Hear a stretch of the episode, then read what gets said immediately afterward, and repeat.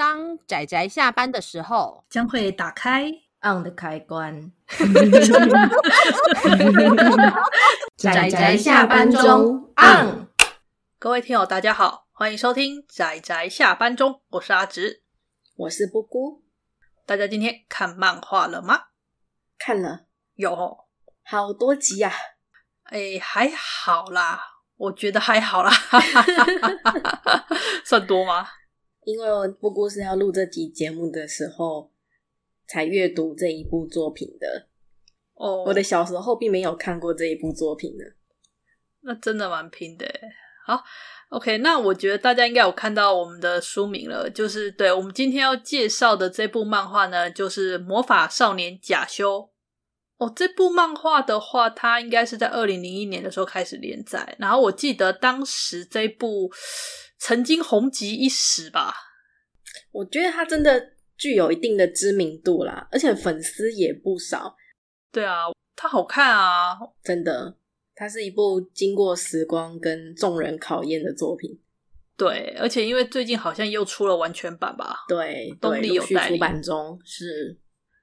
我就稍微想吐槽一下，就是原本这部啊，吼，它是在那个新闻出版社就是代理的，因为它是那个 Sunday，就是少年周刊少年 Sunday 那边连载嘛。Sunday，然后 Sunday 那边通常都是青文那边接手代理，可是不知道为什么版权后来变成是东立拿去了，就是文库版是由东立出的，然后现在现在的那个那个典藏版是吧？典藏版也是东立代理的。然后我就很想吐槽了，青文你怎么把这个这个放手了？你们是有瞧过什么事情吗？大概这种心情吧。好了，这个算题外话，嗯、对，完全的题外话。那魔法少年假修他这部作品啊，整体来说，就是我跟阿姑看完之后，就是他是很好看，他老少咸宜，嗯、只是说他他一开始设定的客群应该比较偏小学生。到国中生这个年纪，对，主要是大家可以看到他的怎么讲呢？搞笑的方式，搞笑的方式 会很明显的觉得他是啊，客群应该是小学生取向。虽然说它里面的一些精神内核，大人看了也觉得很棒，可是那个搞笑方式特别的明显。有啦，那个那个搞笑方式，我后来是把它当做是那个雷巨成老师他自己的个人风格啦。品味，他的品味，对，品味，品味。对不起，对不起，我开始吐槽了。OK，没关系。我们先来快速介绍一下故事大纲。这个故事大纲一开始是它算是双主角，就是呃人类方面的主角跟魔物方面的主角。嗯嗯，对。那我们的魔物方面的主角就是我们的书名的这位贾修。人类方的主角这边是高岭清人，那这两个人呢，就是设定上是亲人的他老爸在英国出差的时候捡到了贾修，然后算是就是救了他。后来贾修就说：“好，我要为了报你救命之恩，还不知道什么鬼的，就说我有什么事情可以帮忙的吗？”然后他就说：“那我就把我的儿子就是拜托你照顾了。”然后贾修就这样从英国搭了，不是搭了。骑成了老鹰，然后就来到日本，来到亲人这边，就嗯，露着下体。我相信 那个画面是这样，我相信小学生可以开始笑了。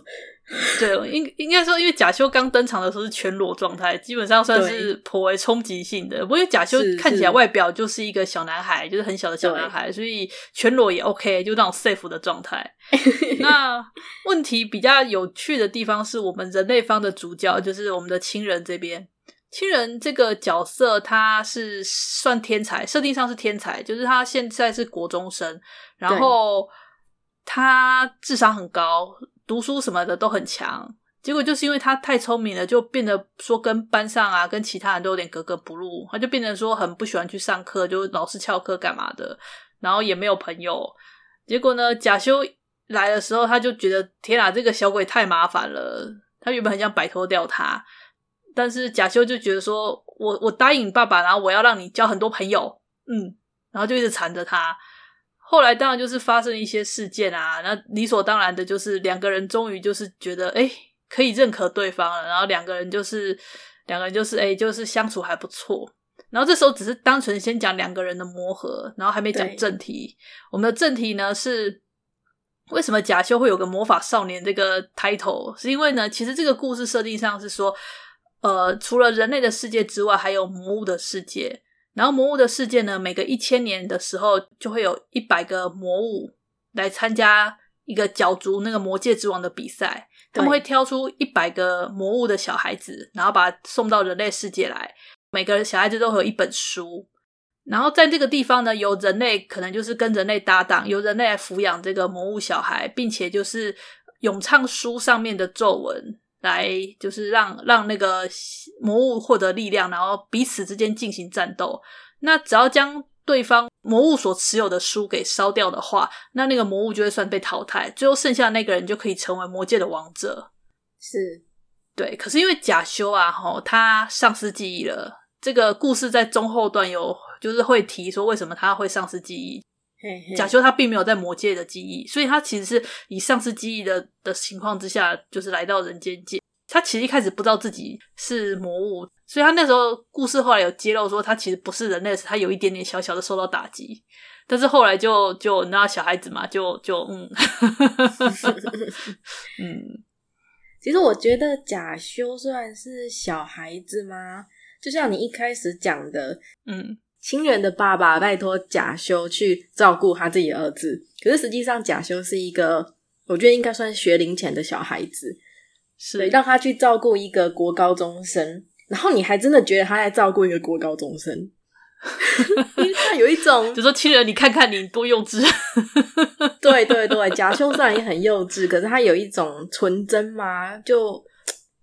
像镜子一样吧，就好像可以看到事情的本质。然后我看到后来就觉得，大家应该要有一个小假修，每个人都必须要有一个小假修，每个生命都该有吗？假修个性很好啊，真的很好，又可爱。然后亲人跟他搭档起来，亲人也改变很多。是是应该说，亲人其实本性不坏，所以当他对假修敞开心扉的时候。然后跟他开始一起跟其他魔物们进行战斗的时候，他就变得越来越被磨练。然后，因为我们刚刚不是说亲人他是天才嘛，所以，所以他在战斗的时候呢，他是属于偏头脑派的战斗方式。呃，我觉得还蛮有趣的，就是他他虽然也会跟人家用力量硬碰硬，可是他会去想一些如何改良跟改善，或者是如何应用环境，然后进行战斗之类的。我就还蛮喜欢这一个部分的。就不单纯的是比谁的力量大，他稍微有一点智慧战的感觉，有一点，有一点，我还蛮喜欢啦，因为这样至少可以凸显出这家伙其实是天才这一点啦。因为我觉得人设不要放弃，不然就会变成一个热血笨蛋了。多亏了他的外形，还特地设计成一看就觉得是聪明人的，对对对，看起来有点帅气的那种臭屁。对对对，如果最后让他变一个热血笨蛋，那就是。对，就是毁了他的人设。对对，还好有我们有撑到最后，亲人有逐渐的成长，嗯、然后所以这其实很明显的就是两个人彼此砥砺，然后彼此成长的故事。那因为因为是跟一百个魔物战斗嘛，所以就你知道会出现很多各式各样的那种配角，就搭档配角们，然后有些是我方，有些是敌方。我方的话，其实也有一些很令人印象深刻的角色，是是然后让我就觉得会心一笑的角色也很多。而且一开始我们会觉得一百个魔物好像很多，可是打一打之后，我觉得作者应该觉得好像人数不够，所以有又追加追加魔物。这个是故事里面啦，不过这个这个有点半捏他了，就是它里面的篇章大概有四个篇章吧，如果要分的话，应该有四大段。对，然后嗯。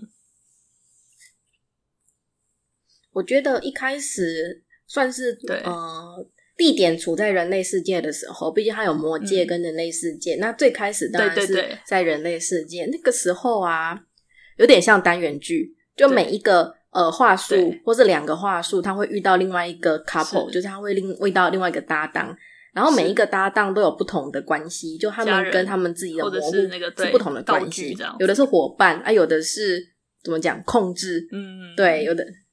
对对对，是，上控之下或下控之上，还有恋人之类的关系。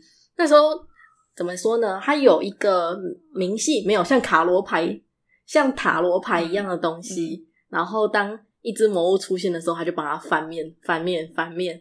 我就觉得这个就是准备，就是随时如果反应不好，他就可以准备借位的单元剧。那当然后来是反应不错啦，所以他就开始认真的去规划另外一条主线吧，还有身世线吧，没错。对，就演变成了最后三十三集的关于贾修他的身世。就是为什么他会丧失记忆？嗯、那他在没丧失记忆之前的过去是怎样？就是会在故事中也会慢慢揭露出来，这样子。整体来说，我觉得很好看。因为虽然他是年龄层，却如果他的年龄层是以针对可能就是比较年龄层比较低的读者，可是因为他的故事中的那种核心吧，跟那个角色的那种应对的方式，虽然说。呃，有点有点搞笑也是有啦，但是就是我觉得看了会很过瘾，然后有些地方真的看了会蛮感动的。我其实，在看的时候啊，嗯、怎么说呢？他非常热血，可是他的热血在一开始的时候就开始放了，他就是那种铺垫还没有很长就开始放他的热血。可是问题是吼，这个热血我不知道怎么回事，它其实还蛮有感染力的，就是。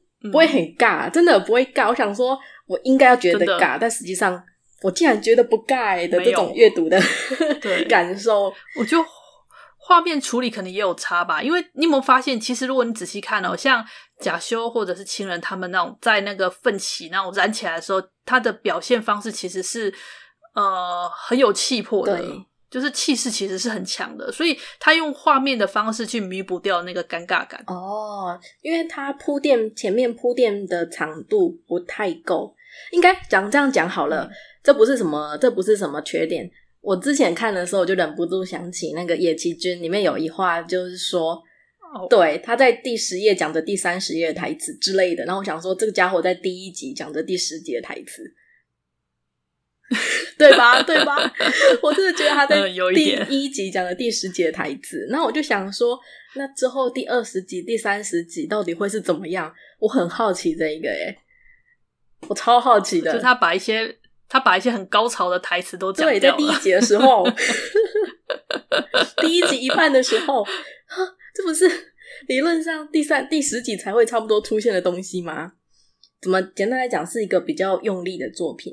然后充满感染力这样子，对，对，但但是我觉得他的搞笑啊，哈，其实有些还蛮戳我的点的，哎，其实我真的笑疯了，对啊，我像像一呃，算是蛮早期吧，那时候那时候那个贾修吵着说他没有朋友，因为贾修毕竟他是魔物嘛，没有没有办法去上课，对，他就吵说没有朋友，然后我们的那个亲人呢，就随随便便的用个饼干盒做了一个那个巴尔刚给他机器人，嗯、假的。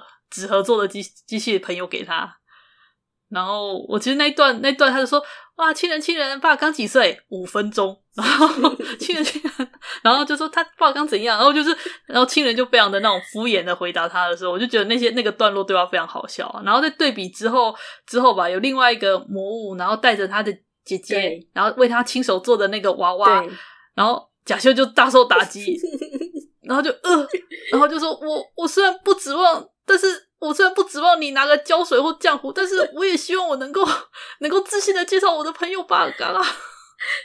就是他有些的台词啊，哈，会让人觉得其实并不是小孩子会讲出来的，你知道吗？可是就是他的反应又让人觉得很可爱，对，对，很可爱。我自己是在一些画面吧，也算是比较幽默的画面吧，就比较夸大、比较幽默的画面的时候有笑出来。有是是，就是他并不符合人体工学，但是。画出来的效果还有那个脸啊，对，后面后面他们的脸都变得青面獠牙，这点我也觉得好笑。总之就是一个看起来主体上看起来蛮逗趣，可是也很热血。嗯、有时候看到里面角色在哭，然后你也想哭，真的忍不住。对，他的感染力很强，所以所以是一个。呃，搞笑的搞笑其实有一点偏电婆，或者是偏低年龄层。可是，可是真的戳到的时候，也真的会让你笑翻过去。这点我很喜欢。会习惯吧？你可能前几集会吐槽他说这不是小学生笑话吗？然后你就慢慢习惯，然后你就会 笑出来了。可是，对，感染力很强的一部，真的是感染力很强的一部作品。为什么可以感染力这么强啊？好神奇哦！有时候就算画面很有魄力。嗯我们有时候也会吐槽说，你前面什么都没讲，突然间这么激动，很奇怪。哦，对啊，会啊，会啊，这不不会耶，我也对，我也不太清楚为什么。嗯，应该说角色塑造吗？好像也不是嘞，应该是雷俊成老师自己的特色吧。这样子吗？对，这个我没有办法去，嗯、没有办法去分析，我只能表达一下阅读时的感受。就算他在第一集讲了第四集的台词，我也觉得可以，也觉得可以哦。对呀、啊，就是一开始会吐槽，但是其实阅读起来还蛮顺畅的，这样子。嗯，三十三集很快的就看完了，的确，而且二零二二年开始，他又连载，开始连载第二部，真的、啊，真的。但是台湾还没代理，不知道会不会代理。雷巨成老师他其实，在画完这个《魔法少年贾修》之后，他又开了其他的连载。那例如像《奇想之国》这一部啦，可是我的朋友们看了《奇想之国》的反应就是：老师，你是受到了什么刺激吗？为什么《奇想之国》看起来如此之惊悚？对，《奇想之国》是一个类似呃动物生存的故事，但是非常的。非常的怎么说？我我不知道，大家看了就知道。如果有兴趣的话，大家可以翻翻雷巨成老师其他的作品。但是说真的，就是假修最好看。真要说的话，我觉得还是假修最好看。第二部这样我有点害怕。你害怕第二部怎么样？对吧？没关系啊，你你不一定要把第二部当存在。哎，这样讲有点怪。就是大家可以自己评估，觉得我觉得第一部这样就很好。然后你在心目中觉得第一部的 ending 这样很完美，然后就把句点，这样也很好。对，可以啦。我觉得阅读当然是用自己喜欢的、舒适的方式去看是最好的。嗯，然后我有点地方想要吐槽。来，你说。是的，在那个人类世界篇的时候，他们大肆的在战斗的时候破坏街道，然后都没有人，哦、都没有人在意，然后他也没有去复原，真是神奇。对，都警察也没有追踪。身为一个第一次看，你知道二十几岁才第一次看的人，觉得这实在是无法忽略的一点。就就你知道，成年人看的时候就很 care，说警察机关不管吗？政府机关不介入吗？罚款罚到没有人讲一下，倾家荡产了。对啊，对啊，他们不止炸学校，还炸医院，还炸马路，都炸、欸。我想说，这个绝对会被会被关切了吧？怎么都没人？都没人管吗？是是，就会忍不住吐槽。后来想说啊，算了算了，有趣。比如说像那个啊，大家喊出那个咒语那一刻，我就想说，哦，对，这个绝对会被在现实世界复刻。我可以想象的出来，多么的、啊、当年的时候，你当年多少人拿着那本书，然后大喊那个台词啊？我懂的，我小时候看，我一定会这样子。我懂的，对啊，这一定的啊。就像那个火影忍者忍者跑啊，哈利波特咒语啊之类的，对对对对对，大家一定要念，有没有？一定要拿出来念一下的，比一下 pose。而且如果是 coser 的话，一定要摆啊，对不对？啊，光是想到这一刻就觉得很好笑。嗯，它里面我可以聊一下战斗的部分吗？啊、请。它里面的战斗机制其实我觉得还蛮。就像我刚刚有说，它它是由那个由搭档人类搭档拿书，然后那本书里面呢，它会显示逐渐的显示出咒语。那每个咒语它有不同的能力，不，那它会对应每个魔物，就是例如说假修它的属性算是属于雷属性吧。讲雷属性很奇怪，就是他所有的魔法都是跟雷雷有相关或电有相关，所以他的魔法里面虽然有类似攻击性的、反弹性的，或者是那种类似那个牵制性的，就是有各式各样的这种魔法，可是就是大致上它都是以那种雷电的方式概念去去衍生。其他的角色们他们的魔法也各式这样，就是他们可能会有一个比较核心的，例如重力啦，例如说可能像是火焰啊，或者说例如说是就是恢复啊之类的。嗯对，然后，然后他们有不同的，随着随着他们的经验值累积，就是他们的情感，因为那本书据说是必须由人类产生强烈的情感，然后来那个发挥新的来驱动它。对，它有新的力量，然后去驱动它，所以它才需要人类跟魔物的搭档这样子。呃，所以所以说，像我觉得，我觉得光是第一个那个 Sakena，就是第一魔法，就是贾修从嘴巴吐出那个雷电。那种雷类似雷光炮之类的这种玩意儿，我当时让我最一开始很惊艳的地方是，因为贾修他在吐这个雷光炮时，他其实是他会陷入瞬间陷入有点类似那种呃没有就是呆掉的那种反应，然后因为他又是对对对，他会那一瞬间就是当亲人念出咒语的瞬间，他会他会就直接就是朝他面前吐出光炮，所以他变成说必须要呃转头，假设亲人想要往右边打或干嘛，他必须先指示贾修转头，但是因为用语言指示可能，然后在他在贾修在进行反应，其实会造成那个战斗上的延误。所以亲人他就是他就是跟贾修就是进行了一个练习，就是他让贾修跟在他身边一公尺处，然后当亲人他喊瞄准或者是准备忘记了，然后他的右手举起来往某个方向指的时候，贾修就立刻往那个方向看。他们就是练习这种。就是直接的简单的肢体动作，然后来提高他们的战斗效率。嗯嗯，我就觉得，哎、欸，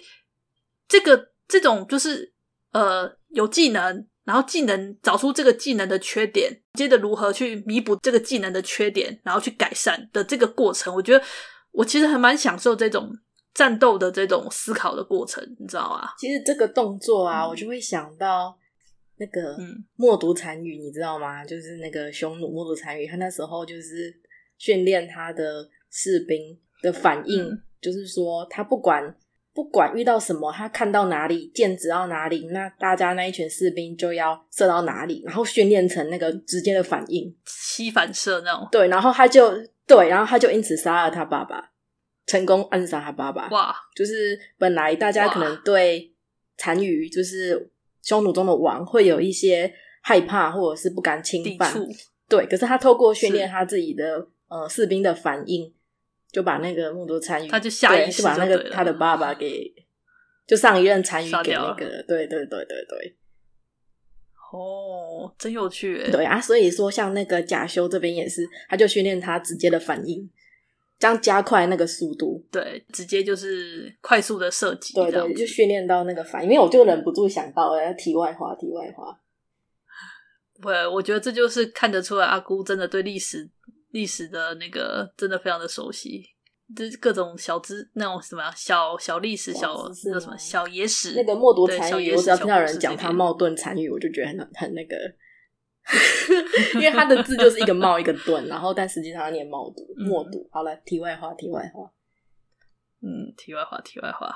好啦，我觉得有点稍微聊了一些蛮杂的，因为假修其实算是蛮有名啦。当初说要不要推荐这部，其实我们也犹豫了很久，应该说我犹豫了很久。可是后来又想想，毕竟他他也算上了年纪了吧，然后现在的年轻人看大概也比较少看，而且他的画风其实也不能算是。不能算是美型，不是很流行啊。不是，不是，不是很流行。现在流行的雷巨成老师的肢体动作，可能甚至还、嗯、呃骨架不能说是很很正常。对，对，然后脸部啊，跟那个身体的比例比较偏，真的比较偏二次元的感吧。现在比较流行的都是是有一种我不知道该怎么形容诶、欸，首先就是要。构图漂亮，骨架正常。对对，骨架正常，构图漂亮。对，可可是雷巨成老师的话，他大部分就真的是，他是为了怎么讲效果，就是呃，对，就像跟阿姑讲的是二次元，他并不是那么的 care 这个完美的比例，没有，他主要是以漫画效果为优先。可是有时候就很好笑哦，比如说就是因为那个笑出来的，就是、那个面目可憎哦的脸。所以就说这是雷俊成老师自己的风格，嗯。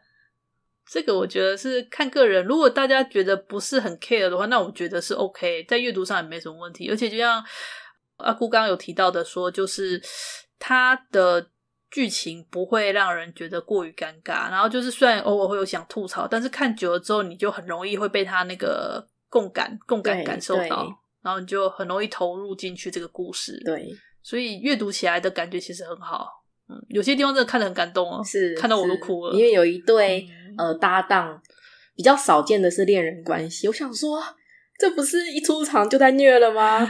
因为不管怎么样，王者出现了，剩下的魔物就要回到魔界了啊。我们的主角又是以王者为目标，啊、那怎么想都是再见啊！对呀、啊，对呀、啊。哎、欸，不过有一件事我看的还蛮开心的、欸，哎，就是。一百个魔物要决定出一个魔王嘛，对不对？但实际上，他有重新作者有重新去诠释王的这个概念，大家要成为的王其实是不一样的。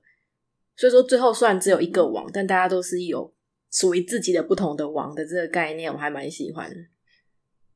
就是自己的道。对对，我自己也是自己的王。嗯，对对对对，并没有输赢，并不是真的输赢。嗯，所以我觉得大家。对，所以我觉得这部《魔法少年假修》真的大家可以看一看，毕竟你知道当年的所谓的红极一时的名作，有机会的话真的要看啊，嗯，推荐，强烈推荐。